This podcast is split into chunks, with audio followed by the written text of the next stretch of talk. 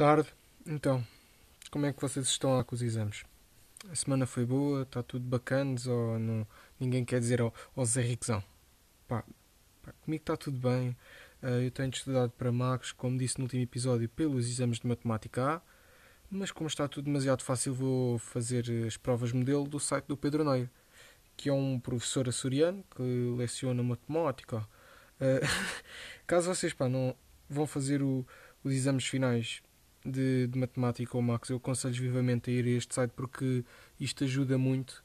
Porque pá, o, o, as provas modelo, que são supostamente a preparação para os exames, uh, são muito mais difíceis do que as provas de exame que. as provas anteriores de exame. Portanto, eu aconselho-vos a, a irem lá porque é capaz de vos ajudar. Isto hoje vai ser um bocado mais pequeno porque com esta situação toda dos exames não dá assim para preparar grande coisa e Pá, vou passar já para as perguntas, nem, nem vou ver uh, os assuntos do Twitter de hoje porque não está lá nada que, pá, que me puxe sem ser a cena do Juice WRLD, mas eu não quero spoilers. pá, vou para a primeira pergunta que vem do Cid Ciência e ele perguntou: Acreditas na vida após a morte? Pá, sinceramente, eu sou cético em relação à, à religião, mas eu acredito que eu acredito na vida após a morte. Ah, para mim não, não faz sentido não haver eh, nada quando morres. Tipo, não faz sentido, uh, não faz de todo sentido uh, haver apenas um vazio. Tipo, ser tudo um vazio. Pá, para mim não faz sentido. Eu penso que tudo o que tu fazes uh, enquanto vives te leva ou para um sítio bom ou para um sítio mau. Mas não acredito tipo, num, num vazio enorme. Também não. Só uma, uma, uma forma de descobrir. Eu ainda não quero saber.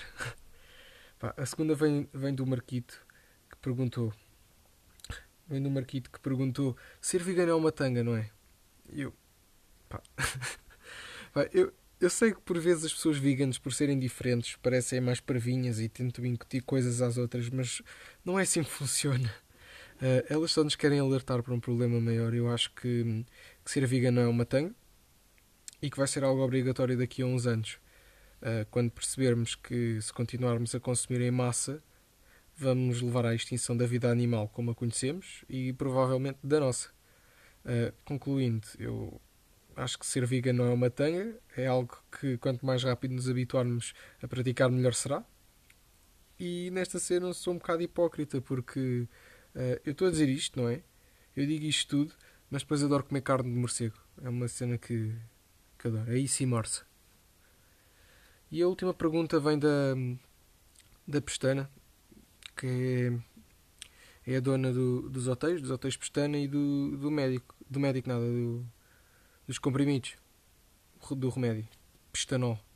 Uh, e ela diz assim: Na tua opinião, e sendo benfiquista, como é que achas que o João Félix, sim, Félix, foi vendido por aquele preço? Pá, apesar de concordar com a teoria, não é? Apesar de, de concordar com a teoria que tu disseste lá no grupo com o pessoal. Eu tenho outra que também acho que é bastante pertinente. Uh, eu penso que, que, tenha sido vendido, eu penso que o João Félix tenha sido vendido por 120 milhões de euros, porque pá, ele estava muito cansado de estar no Benfica a destruir as outras equipas todas do Tugão. Mas isto aconteceu como? Tipo, a transferência. Sim, é claro que. Pá, eu deixo-vos pensar, não é? Eu vou deixar pensar.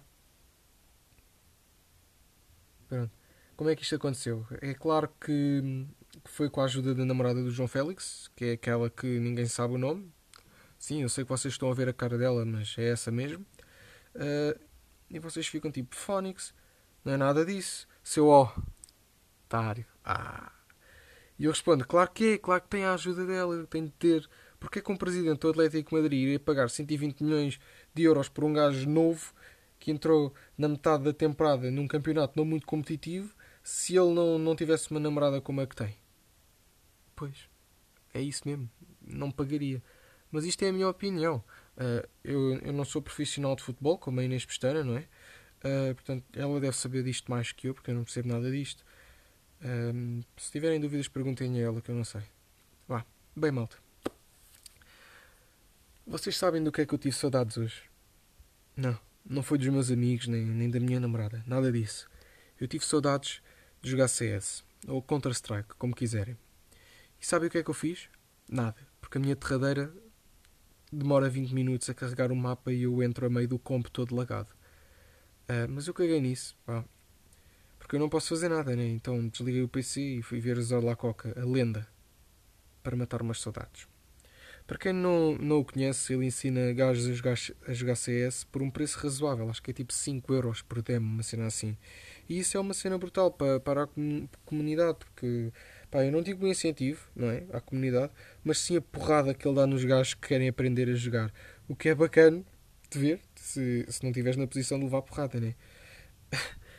Porque é assim, eles vão lá aprender e ele fica lá a dar flame. Não é assim que se entra no short, não é assim que se entra no, no long. Tira, tira a mira, seu estúpido. E pá, eu acho que é uma cena fixe. Para além do Zor, eu antes via outras cenas de CS, tipo Tiagovski, uh, outros gajos também, mas agora não me lembro, mas eu via Tiagovski. E eu na altura invejava o, os inventários deles, porque eles tinham, toda a gente queria ter uma faca no CS, eles tinham boas skins. E pá, na minha opinião, de antes era mais importante era mais importante teres um grande inventário do que teres um, um rank fixe no CS. Para mim o que contava é se tivesse uma faca já eras bem bacana. Pá, e isso levou-me a entrar no mercado negro, porque eu queria, eu também queria ter skins, eu queria ter uma faca.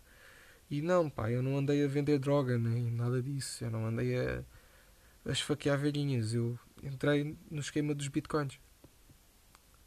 Que é o Forex antigo, para, para, para o pessoal que não sabe. E o Francisco sabe disto.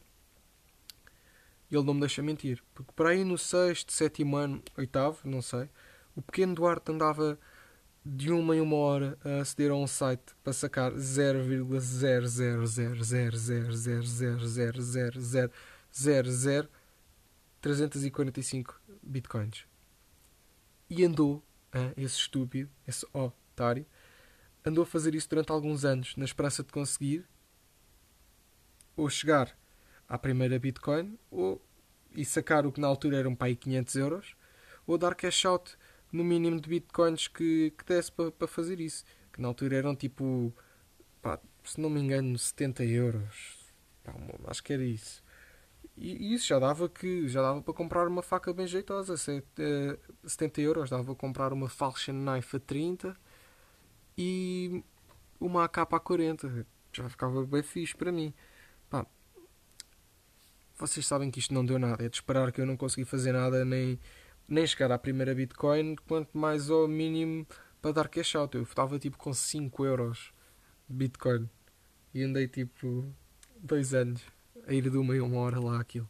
Aquilo também dava para, para participar em, em lotaria, mas mas eu nunca, nunca, nunca fui, porque eu sempre que apostava perdia e aquilo tinha umas odds muito baixas. Pá, eu ainda andei tipo a entrar em, em sites, sites de farming de bitcoins, mas nunca consegui tirar de lá nada. Um, e isto tudo veio-me à cabeça porque descobri agora há pouco tempo que existe uma live stream na Twitch que dá para ganhar skins de graça só a ver aquilo. Eu, ainda não sei se é verdade, nem quanto tempo dura, uh, nem se resulta. Uh, ou seja, tipo, eu vou andar mais 3 anos a tentar ter uma skin de uma faca no CS. Pá, mas isto é, é, é muito repescado porque é o John Peter TV. É um gajo brasileiro e tu, de, tu de, a cada hora, tu recebes duas moedas. Só que depois as facas são tipo 7 mil. 7 mil não, 70 mil. Uh, pá, mas ele já ensinou a fazer aquilo. Se tu tiveres duas semanas com o PC 24 horas ligado na stream dele, a farmar, tu tens um, 20 mil, uma coisa assim. Não. Ganhas 5 mil nos primeiros 15 dias. Mas isso compras um VIP. Depois o VIP vai farmar o dobro de coins. Depois, com o dobro de coins, tu vais ficar para aí com 15 mil no, no mês e tens de ir gastando sempre 5 mil para comprar uh, os VIPs. Só que isso depois vai-te fazer, tipo, vai -te fazer ganhar dinheiro porque acho que em 4 meses ganhas uma faca. Não sei se é verdade. Uh, não sei se vai resultar, mas se não resultar, é mais um exemplo cringe em relação a tudo o que se vê na internet. E eu quero entrar já por aqui e perguntar: mas o que é que é ser cringe? é que eu nunca percebi uh, aquele pessoal que diz Eia, isso é bué cringe, mano, citando um, o grande amigo do Miguel. Uh, isso é bué cringe, mano. Pá, o que é que é cringe? Eu nunca percebi, meu. uh, é ser feliz e demonstrar a minha felicidade na internet. Tipo, é vergonhoso mostrar que somos felizes. Eu digo isto porque já vi várias vezes na internet bem pessoal a dizer que X cena é cringe quando é só um, velho, um velhote a dançar ou um miúdo de 11 anos a ser parvo, o que são cenas completamente normais. Quem é que nunca criou um canal no YouTube com 12 anos a comer um limão e a, e a andar a tirar ovos às janelas dos vizinhos e a pôr manteiga de amendoim na, nas maçanetas? Não fui eu.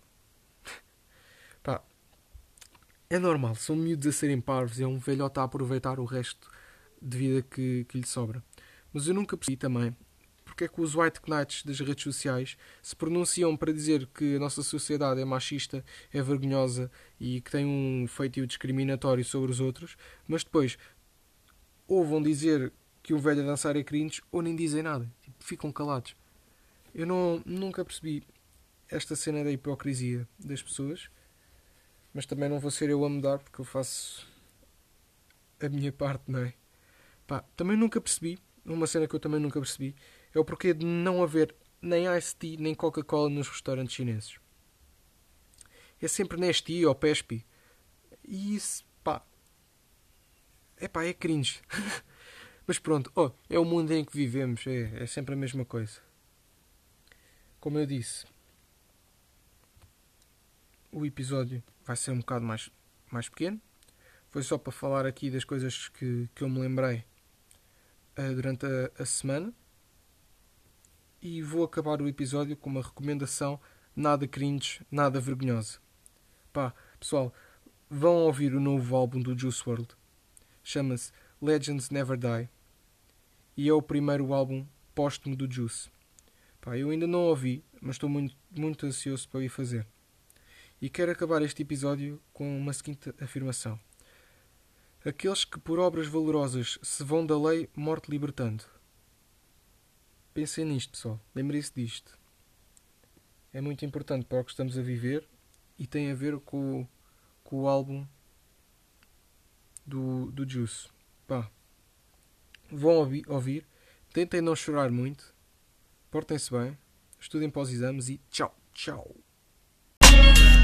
Sexta-feira não vejo maneira de escrever a letra. Ideia neutra, cabeça cheia, bloqueio de terapeuta. Preciso da Lisa, saí de Marvila Senti-la e ouvi-la, ainda por cima Hoje faz anos o tequila. Parabéns, nega, liga-me logo, mas explica-me já. É uma boda privada, mas antes vamos ao BA Cago no grifo, base ao de um bife, o que é que aconselhas? Segredos no prato, tá limpo, asa num tarifa a meias.